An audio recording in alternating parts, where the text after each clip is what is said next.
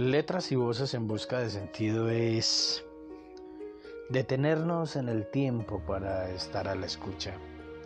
Permitir que la voz llene el espacio de la resonancia. Dar lugar a una emoción en lo sonoro y no en lo visual. Resaltar la vitalidad de la imagen del sonido. Encontrar un sentido que no se rige al entendimiento, sino a la intuición del eco mágico que hace aparecer y desaparecer al mismo sentido.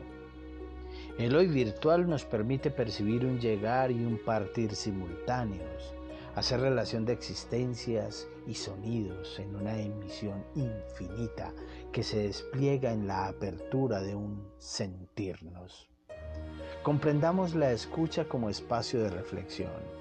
El cuerpo así es la cavidad de resonancia de esas voces, letras, sentidos que son creciendo, de esas voces, letras, sentidos que son tiempo por venir.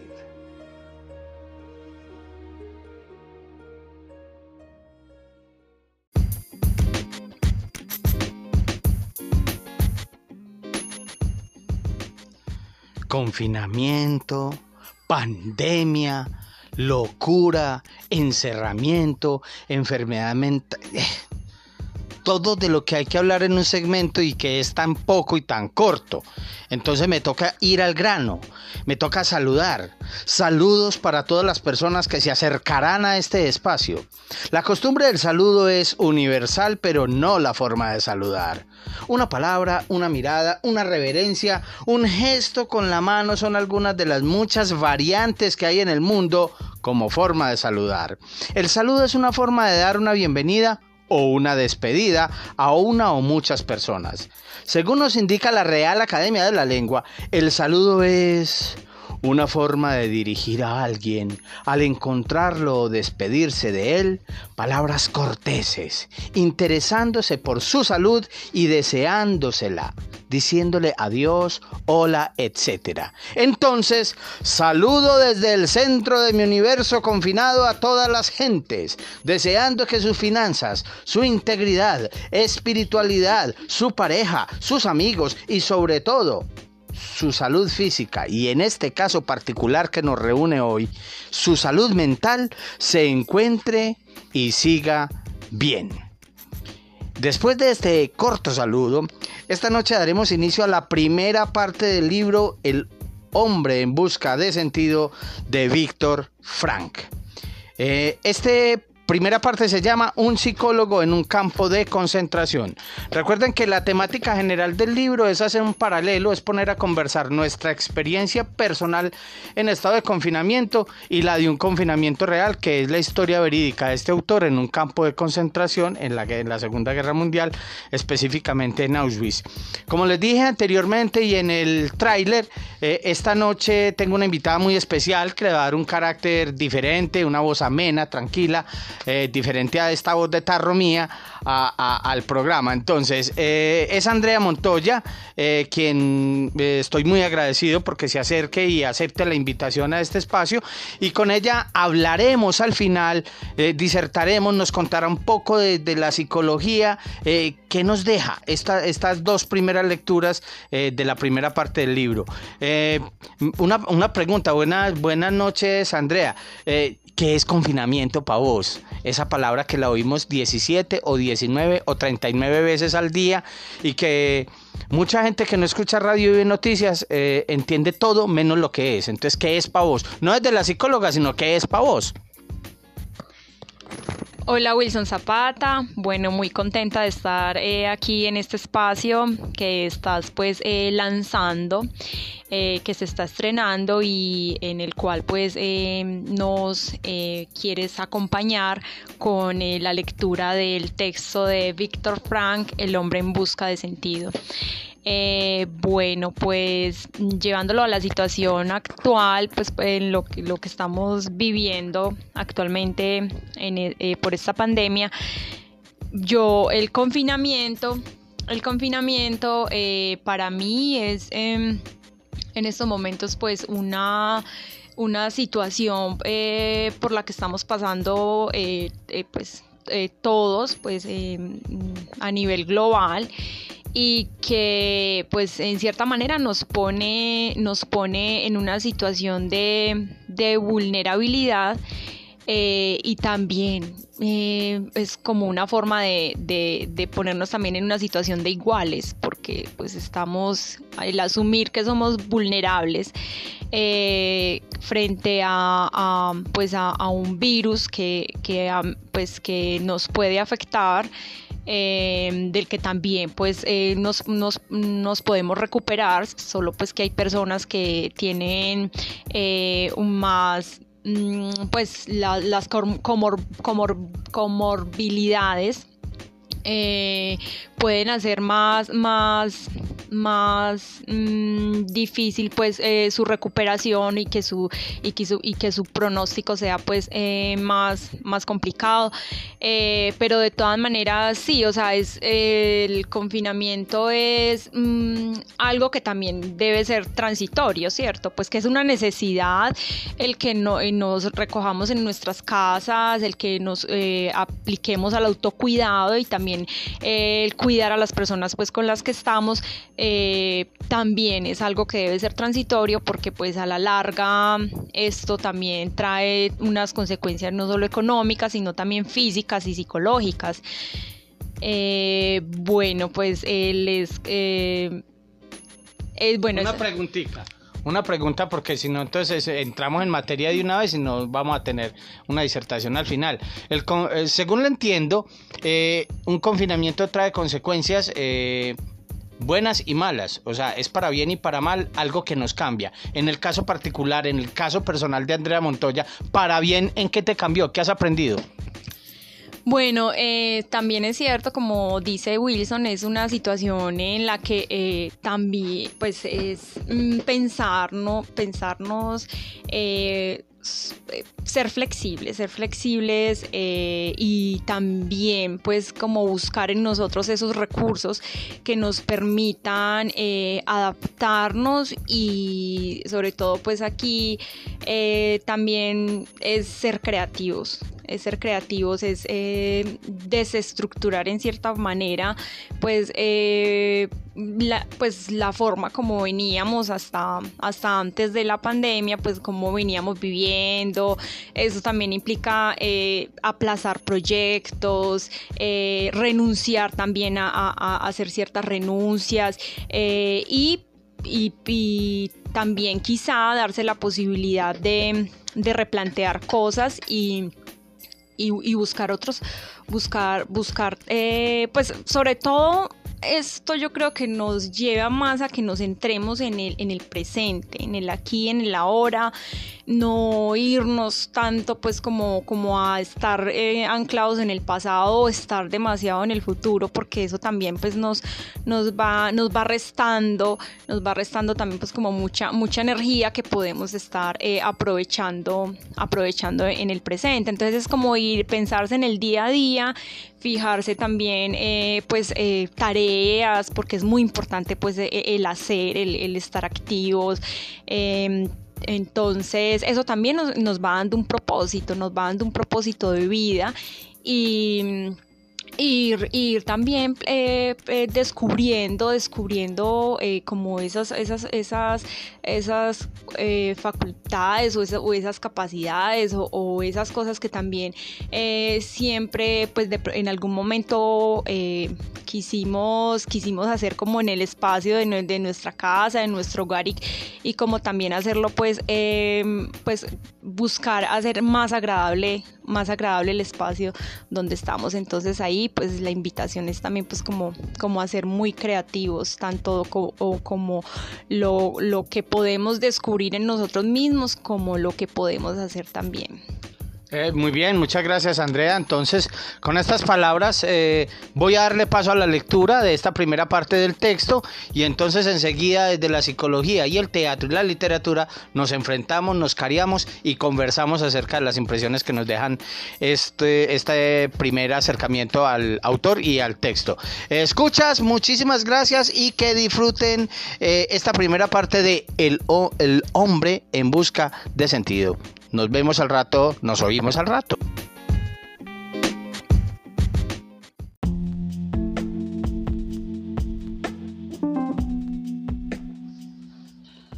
Víctor Frank, El hombre en busca de sentido.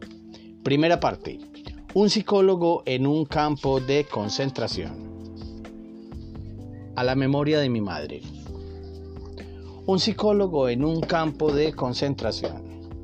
Este libro no pretende ser un informe sobre hechos y sucesos, sino el relato de experiencias personales, experiencias que han sufrido millones de personas una y otra vez.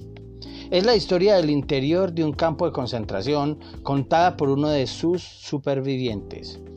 No se ocupa de resaltar los grandes horrores que en otros lugares ya han sido descritos exhaustivamente y no siempre se ha creído, sino que se detiene en los pequeños sufrimientos diarios.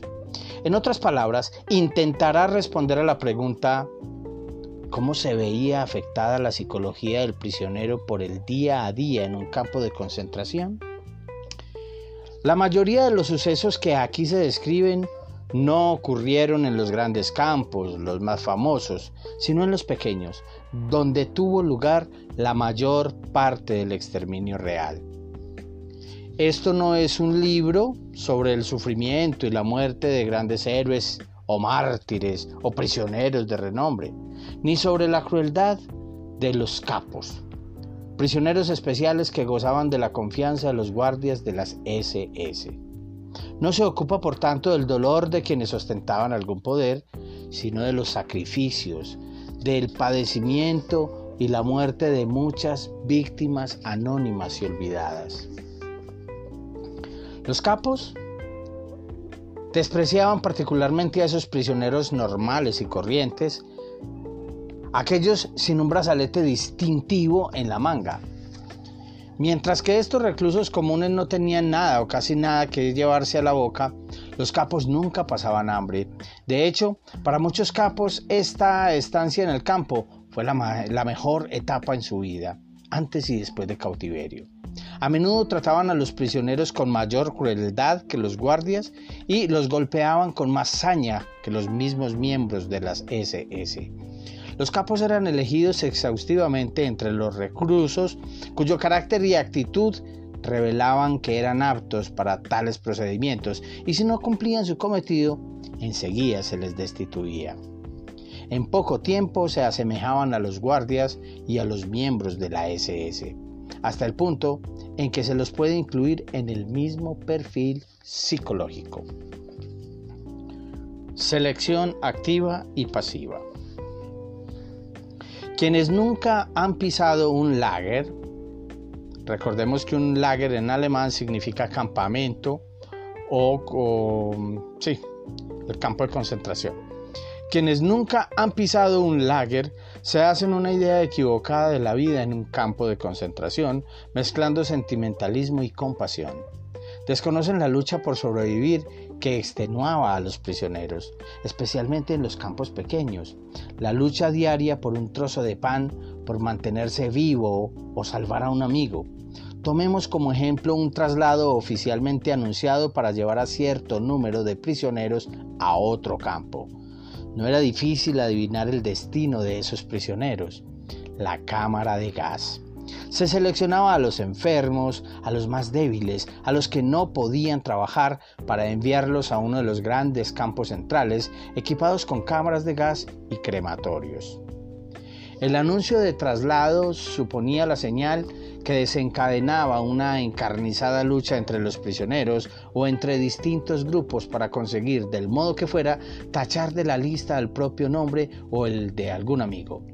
Todos éramos conscientes de que había que encontrar otra víctima para sustituir el número borrado. La cantidad estipulada de traslados no podía alterarse. Seguir vivo exigía la muerte de otro. A las autoridades del lager solo les importaba que se cubriera cada traslado con el número previsto de prisioneros. Les daba igual quiénes estaban incluidos en la lista. Los prisioneros eran un número y eso era lo que constaba en el traslado.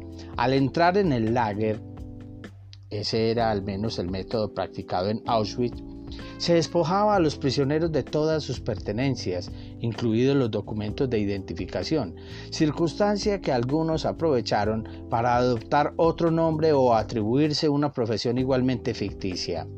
y por los más diversos motivos muchos lo hacían. A las autoridades del campo les interesaba únicamente el número del prisionero, un número que tatuaban en la piel y que había que llevar también cosido en un determinado lugar del pantalón, la chaqueta o el abrigo. Los guardias nunca utilizaban el nombre del prisionero. Si querían presentar una queja sobre algún recluso, casi siempre por pereza en el trabajo, les bastaba mirar el número cómo temíamos esas miradas por sus posibles consecuencias y lo apuntaban en una libreta. Volvamos al cowboy a punto de partir. No teníamos tiempo ni ganas para consideraciones morales o éticas. Nos aferrábamos a un pensamiento obsesivo. Seguir vivos para volver con la familia o salvar a un amigo. En esas condiciones no se dudaba en arreglar las cosas para que otro prisionero, otro número, se incluyera en la lista de trabajo. Como ya he mencionado, la selección de los capos era por vía negativa. Para esta tarea se elegía exclusivamente a los prisioneros más brutales, aunque por suerte hubo algunas felices excepciones. Pero además de esta selección de los capos, llevada a cabo por las SS y que podríamos llamar activa, se producía una continua autoselección pasiva entre todos los reclusos del campo. En general, lograban sobrevivir solo aquellos prisioneros que, endurecidos tras años de deambular por distintos campos, habían perdido todos los escrúpulos en su lucha por la supervivencia y para salvarse recurrían a cualquier medio, honrado o deshonroso, sirviéndose incluso de la fuerza bruta, o el robo, o la traición a sus amigos.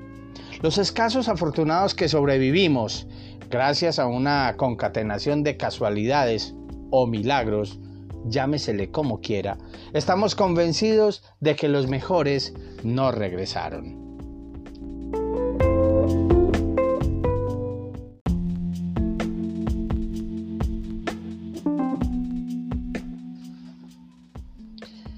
El informe del prisionero número 119-104. Un ensayo psicológico. Debo resaltar que este texto, el informe de un prisionero número 119-104, no pretende contar mis vivencias en el campo de concentración. Mi intención de describir en virtud de mi experiencia y desde mi perspectiva de psiquiatra, cómo vivía el prisionero normal en el campo y cómo esa vida influía en su psicología. Al describir desde la profesión psiquiátrica la psicología del prisionero medio, debo señalar, no sin orgullo, que yo fui un preso ordinario. Allí no ejercí la psiquiatría ni trabajé como médico, excepto las semanas anteriores a la liberación. Unos pocos colegas tuvieron la suerte de ser reclutados para aplicar rudimentarios vendajes de papel en puestos de primeros auxilios, con la ventaja que podían gozar de una precaria calefacción. Pero yo permanecí la mayor parte de mi tiempo de internamiento cavando y tendiendo traviesas para el ferrocarril. En cierta ocasión me asignaron la tarea de abrir un túnel bajo una carretera para la instalación de una tubería, sin ninguna ayuda. Este trabajo no quedó sin recompensa. Me reportó dos llamados cupones de regalo que recibí antes de la Navidad de 1944. La empresa constructora pagaba a las autoridades del lager un precio fijo por día y prisionero. Prácticamente nos habían vendido como esclavos.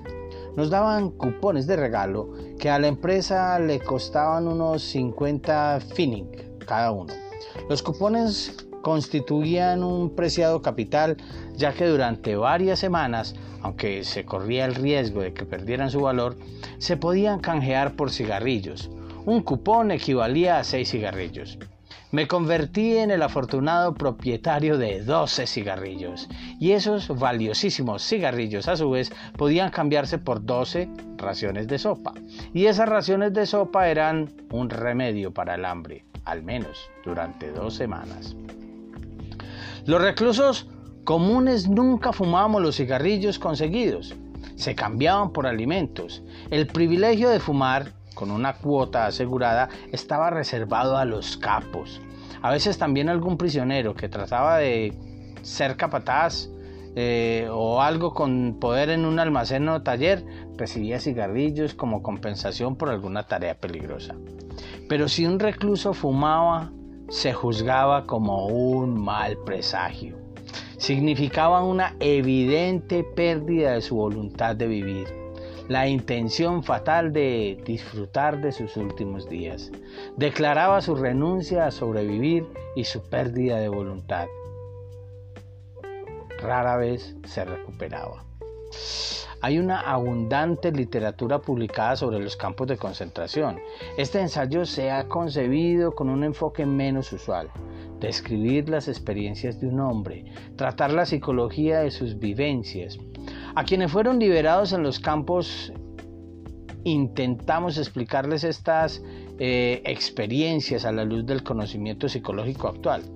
A los que nunca han pisado un campo quizá les sirva para entender las atroces vivencias de los reclusos y, lo que resulta más difícil, para comprender la actitud vital de los supervivientes.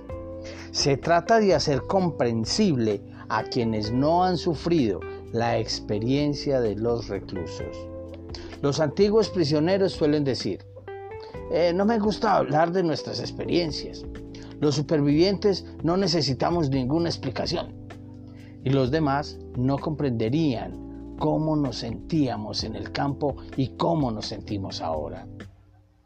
Es enormemente difícil una presentación sistemática del tema, pues, como toda ciencia, la psicología exige distanciarse de los hechos. ¿Cómo conseguir, siendo al mismo tiempo observador y prisionero, el distanciamiento necesario? Alguien ajeno a los campos podría garantizar la distancia afectiva, pero la distancia misma le impedía conocer la realidad subjetiva de los hechos. Solo quien ha padecido esas atrocidades podría revelar las vivencias de los reclusos. De ahí que sea probable, y tal vez inevitable, que mis valoraciones y juicios caigan en la subjetividad y que mis evaluaciones se puedan ver distorsionadas. Una obra de estas características ha de esforzarse en superar la subjetividad y al mismo tiempo tener el coraje de contar abiertamente experiencias personales. El verdadero peligro de un ensayo de esta índole no radica en que se detecte un enfoque personal, sino en que se describa con un tinte tendencioso. Dejo a otros autores la tarea de despersonalizar este texto para poder obtener teorías objetivas a partir de experiencias subjetivas.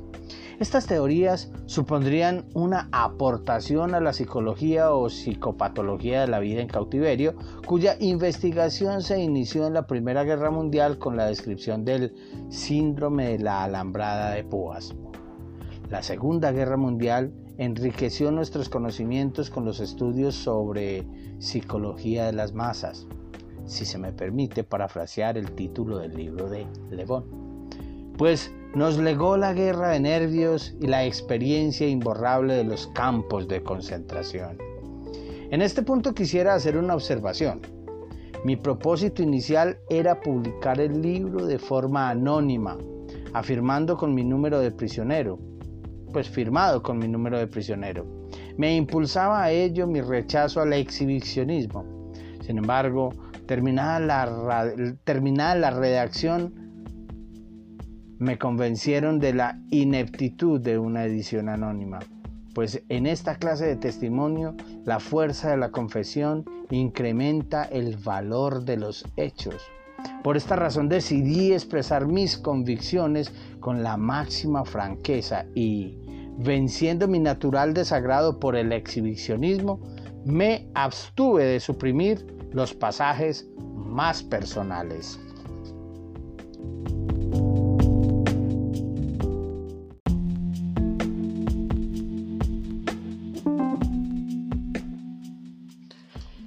Eh, bueno, queridos oyentes, esto es, esto es una especie de pequeño abrebocas a este universo, a este eh, inframundo por el que vamos a atravesar.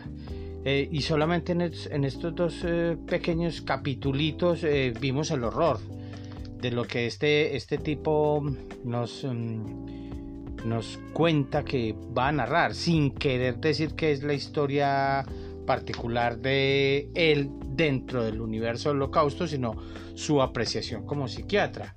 Que los capos, que los enfermos, que los débiles, que la selección, que la resistencia, que la desesperanza, que los cambios, que los trueques, que los canjes, que los fuertes, que en fin, eh, cigarrillos por sopa, eh, fumar igual a la imagen de alguien que decide partir. Fueron muchas cosas que se me quedaron ahí en el tintero, André, eh, ¿Qué nos puede contar usted? Partiendo de este pequeño abrebocas, desde, desde lo que nos cuenta Frank, eh, el punto de vista psicológico de estas personas en estado de confinamiento obligatorio por una estupidez tan grande como la guerra.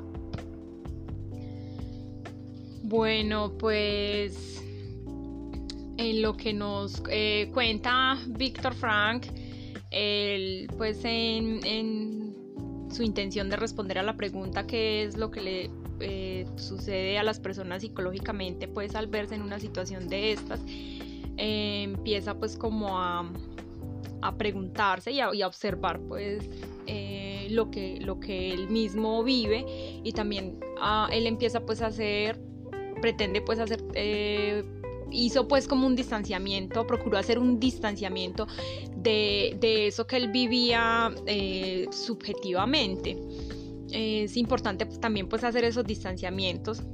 Eh, también puedo traer a colación el distanciamiento brechtiano que, del que se habla en el teatro, porque cuando estamos en una situación en la que nos puede nos podemos sentir agobiados en las que en la que eh, las emociones nos invaden nos pueden invadir emociones de, eh, de, miedo eh, de rabia la, pues la angustia frente pues a aparecer la desesperanza frente pues a situaciones como esas también hay que hacer un, distanciamiento y eso nos lo permite también pues como, como racionalizar, objetivar esto, esto que nos está pasando. Es muy importante también poder, el, poder hablar de, eh, con otras personas de, lo que estamos, de lo que estamos eh, vivenciando en nuestro, en nuestro, en nuestro interior.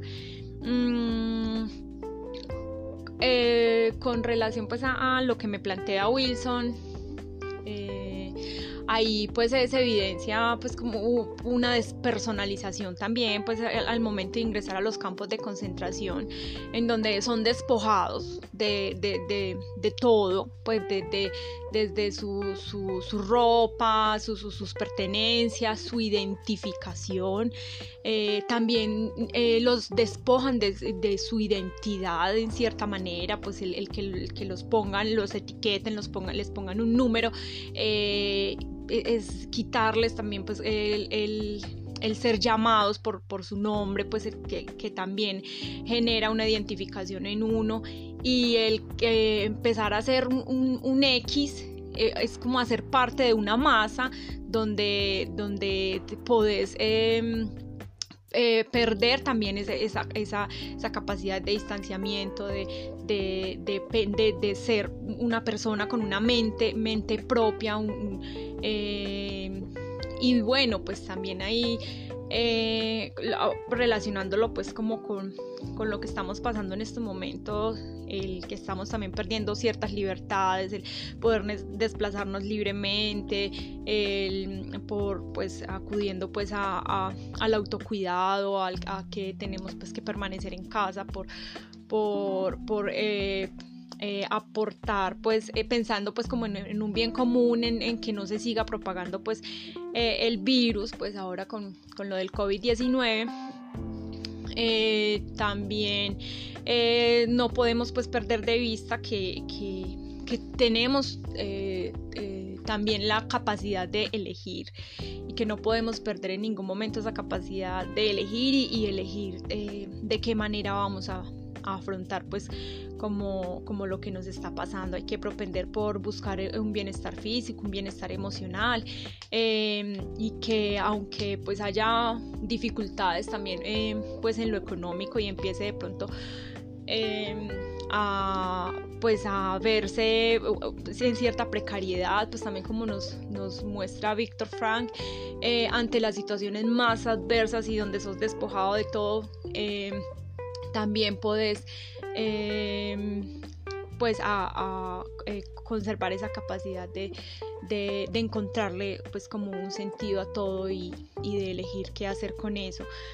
Em, bueno, lo más importante es eh, si sentimos que necesitamos ayuda, no, no dudemos en pedirle ayuda a otro y, también desde lo que le podamos ofrecer a otro, eh, acudir al servicio, eh, eh, ofrecer nuestro conocimiento, nuestro saber, enseñarle a otro, trabajar por otro. la ayuda no tiene que ser muchas veces material, aunque también es necesario, pero también ofrecerle el tiempo a otros es importante.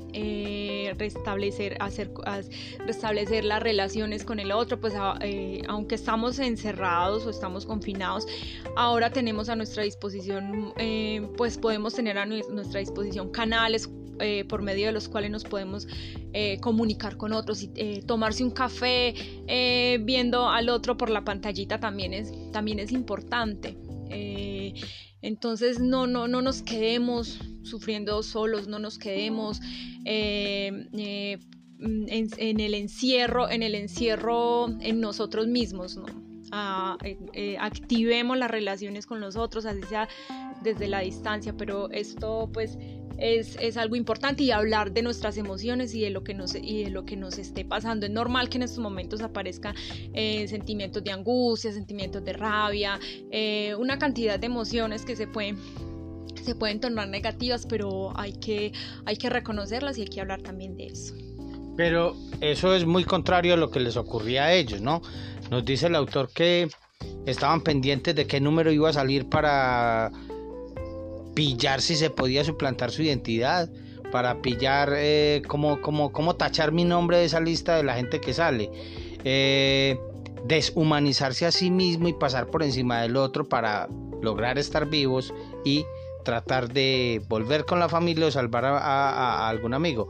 Una cosa muy tesa, eh, vos planteas em, unas mm, recomendaciones muy certeras para esta época, pero eh, en esa época, ¿qué sentían esos seres humanos que no lo podían hacer?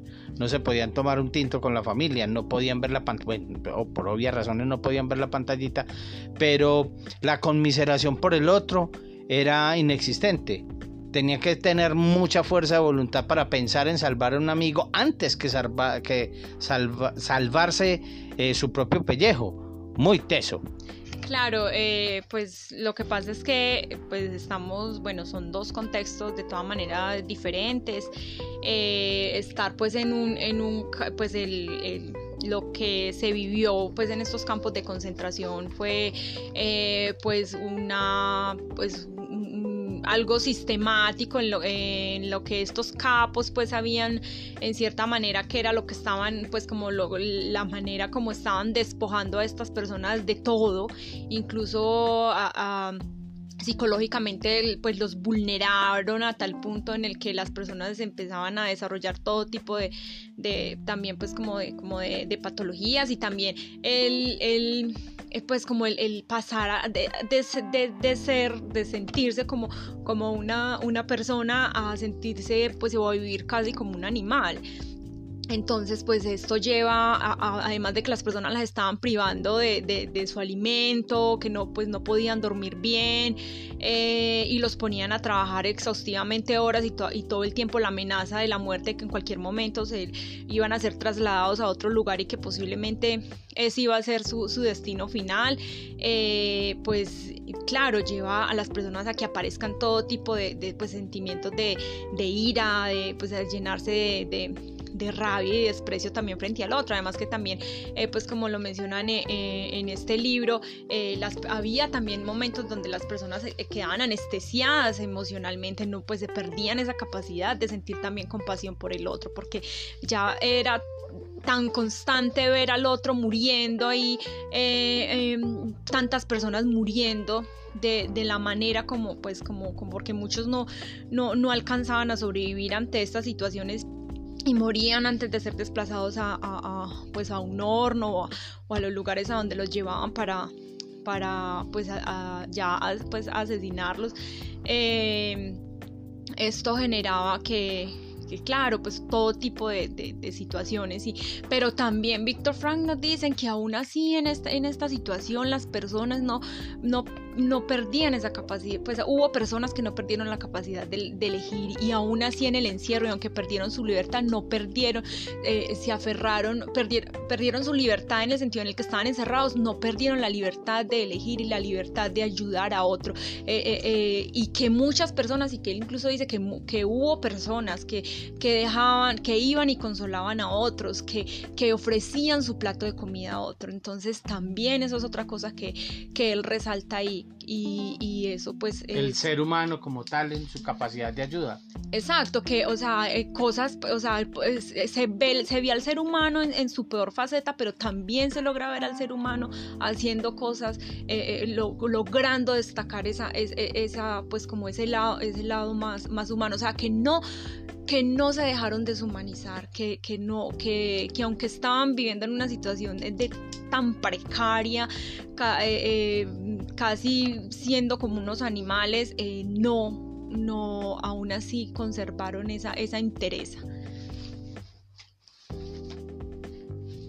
Bueno, entonces, mm, Wilson, pues, ¿quieres continuar con algo más? Yo tengo una serie de reflexiones eh, pandémicas. Por ejemplo, los capos. En la situación actual, estos capos, porque sé que los hay, los tenemos encima, estos capos, estos eh, seres que son sacados de nuestras propias filas, de nuestros propios barrios, de nuestras propias miserias para que eh, subyuguen a otros, ¿quién los escoge? El Estado, nosotros mismos, nuestra ignorancia, porque uno lo ve, los capos de la desinformación, los capos de la especulación para después cobrar más las cosas, los capos de la mentira y los capos de, de todo lo que está ocurriendo que uno no sabe dónde salen cosas tan atrozas para que el que está de verdad bien oprimido eh, siga así y el que tiene un poquito más pues tenga muchísimo más. Eh, es una pregunta que me hago. Los enfermos, ¿todos estaremos enfermos de verdad? Eh, ¿Las cifras son reales? ¿Quiénes somos esos enfermos? Eh, es, que es muy loco, lo hablábamos con un amigo en un conversatorio en estos días, las cifras de verdad nos están enloqueciendo porque eh, la, situación como tal, yo salgo a la calle y vengo enfermo, o sea, me siento enfermo por ver tanto miedo, tanta, tanta desinformación y tanta tanta supervivencia que encuentro en la calle. La gente no la veo en la calle porque esté cometiendo una desobediencia civil, sino que es que 110 días obligan a que el hambre eh, me haga salir a la calle a conseguir el pan. Y es mucha gente necesitada la que prefiere morirse de coronavirus que de hambre. Pues prefiere abandonar su confinamiento, pero llenar un poco sus estómagos y las de sus familias. Eh, los débiles esa palabra me llamó mucho la atención. ¿Quiénes son los que nos juzgan eh, como tal? Eh, quiénes somos los que nos consideramos o nosotros por qué consideramos débiles a, otras personas en esta situación. Lo escucho todos los días en noticias y me parece que es una palabra peyorativa cuando dicen es que estamos siendo débiles y no aguantamos el confinamiento como debe ser para que la pandemia no se extienda. Es una pregunta que me hago. Eh, resistencia. Eh, veo resistencia desde el arte, veo resistencia desde todas las humanidades como ciencia, veo resistencia desde las resiliencias, eh, veo resistencia desde los reaprendizajes, los redescubrimientos acerca de esos saberes que ya teníamos y estamos poniendo en juego. Eh, ¿Qué significa la desesperanza? Yo pienso que es una palabra que no la podemos dejar tocar nuestra puerta. Eh, canjes, cambios, trueques. Eh, es una pregunta muy chévere. En este momento nosotros qué estamos cambiando para vivir. Eh, el libro nos relata que los cigarrillos se volvían un plato de sopa. La metáfora de nosotros, ¿qué estamos cambiando para poder seguir estando vivos? ¿Qué estamos cambiando para poder tener algún trabajo si es que lo conservamos? ¿Qué estamos cambiando para poder tener una dignidad? ¿Qué estamos cambiando para poder tener un futuro. Eh, firmar, o sea, fumar, eh, se me metaforiza ese, ese preso que decidía fumarse su último cigarrillo como para disfrutar ese pequeño momento, tiempo, universo y despedirse así de la vida. Nosotros, ¿cómo asumimos la resistencia, la desobediencia, el arte? ¿Cómo nos entregamos a lo que somos? y cómo dejamos que ese cigarrillo último se convierta en el destino que es el que obra en nosotros. Nos entregamos, resistimos, vivimos, nos esperanzamos, soñamos, ¿qué estamos haciendo?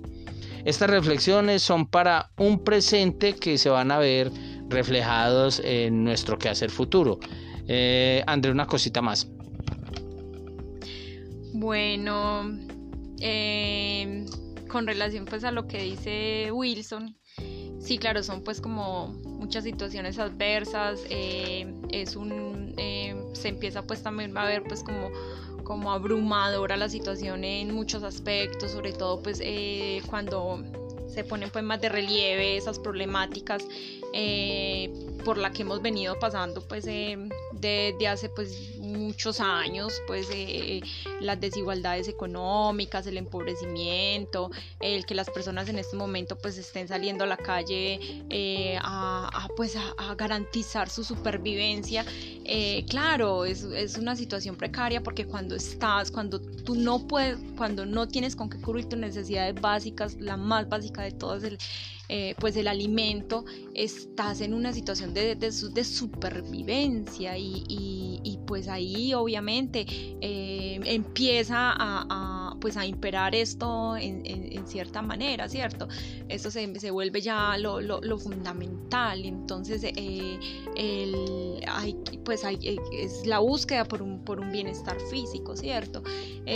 pero claro, necesitamos también un bienestar económico y más importante todavía aún, necesitamos, necesitamos de un bienestar psicológico, porque entonces, claro, si no, si, si, si, no están cubiertas también las otras necesidades, esto también empieza, empieza pues como, como a, debilitarse. Y bueno, también ahí está la tarea de, de parte pues de, del gobierno y, que se empiecen a implementar eh, eh, políticas públicas en donde eh, se empiece también a, cubrir pues como, como esta parte que se, se abran canales donde la gente también se pueda comunicar y hablar de estas angustias y obviamente el, que hayan ayudas a las personas para tratar de, pues o sea, que haya lo mínimo pues que es la alimentación para poder para poder pues como llevar eh, soportar también pues como esta situación por la que estamos pasando en estos momentos bueno no siendo más Muchas gracias Wilson por la invitación. Eh, sí, Andrés, muchísimas gracias a vos. Fue muy bacano. Es una, es una, es una posición tuya de la ciencia exacta, de la psicología que se vuelve, bueno, algo esperanzadora, aconsejadora, eh, un poco, un poco, un llamado como a, entre comillas, a la solidaridad, como a mirar no solamente la tragedia nuestra, sino la tragedia en el otro. Eh, eh, ¿Algo más, Andrés? ¿Qué vas a decir? Sí, bueno, también quiero decir otra cosa. Bueno, a mí particularmente también me llama la atención, pues, eh, que cuando Víctor Frank, pues, eh, pudo salir de, del campo de concentración y él llegó, pues, a, a, pues, como a su ciudad donde no, pues, llegó sin nada, despojado de todo, pues, de, o sea, recomenzar.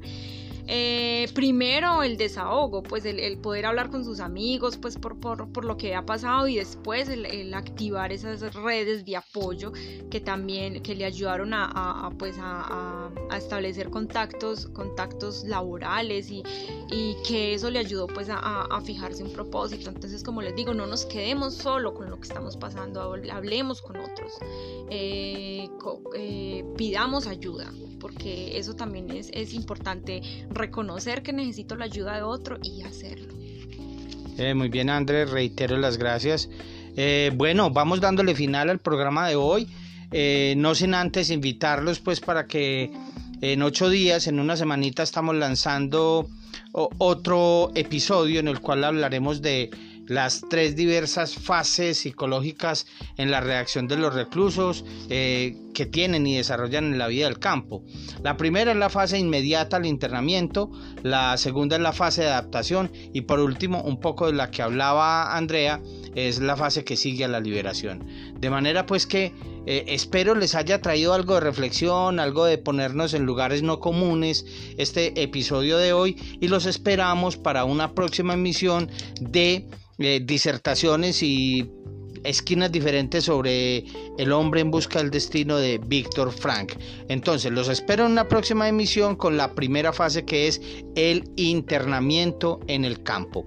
Y es como vemos nosotros desde el teatro, cuando nos metemos en un texto y vemos ese nuevo universo, eh, vamos a aprender eh, de, en la narración de uno de sus protagonistas el horror al que se enfrenta un ser humano al llegar a ese fatídico universo que es un campo de concentración haciendo una conversación paralela en lo que se llama confinamiento para nuestro qué es vivir en estos días. Eh, muchísimas gracias y eh, nos oímos y para los que están cerca a mí, ojalá nos veamos y nos tomemos un tinto propio. Como los saludé, me despido con un abrazo fraterno desde el centro de mi universo confinado y deseando que su salud, su familia, sus logros y todo lo que estén pensando en positivo se les realice, esté bien y siga bien. Felicidades.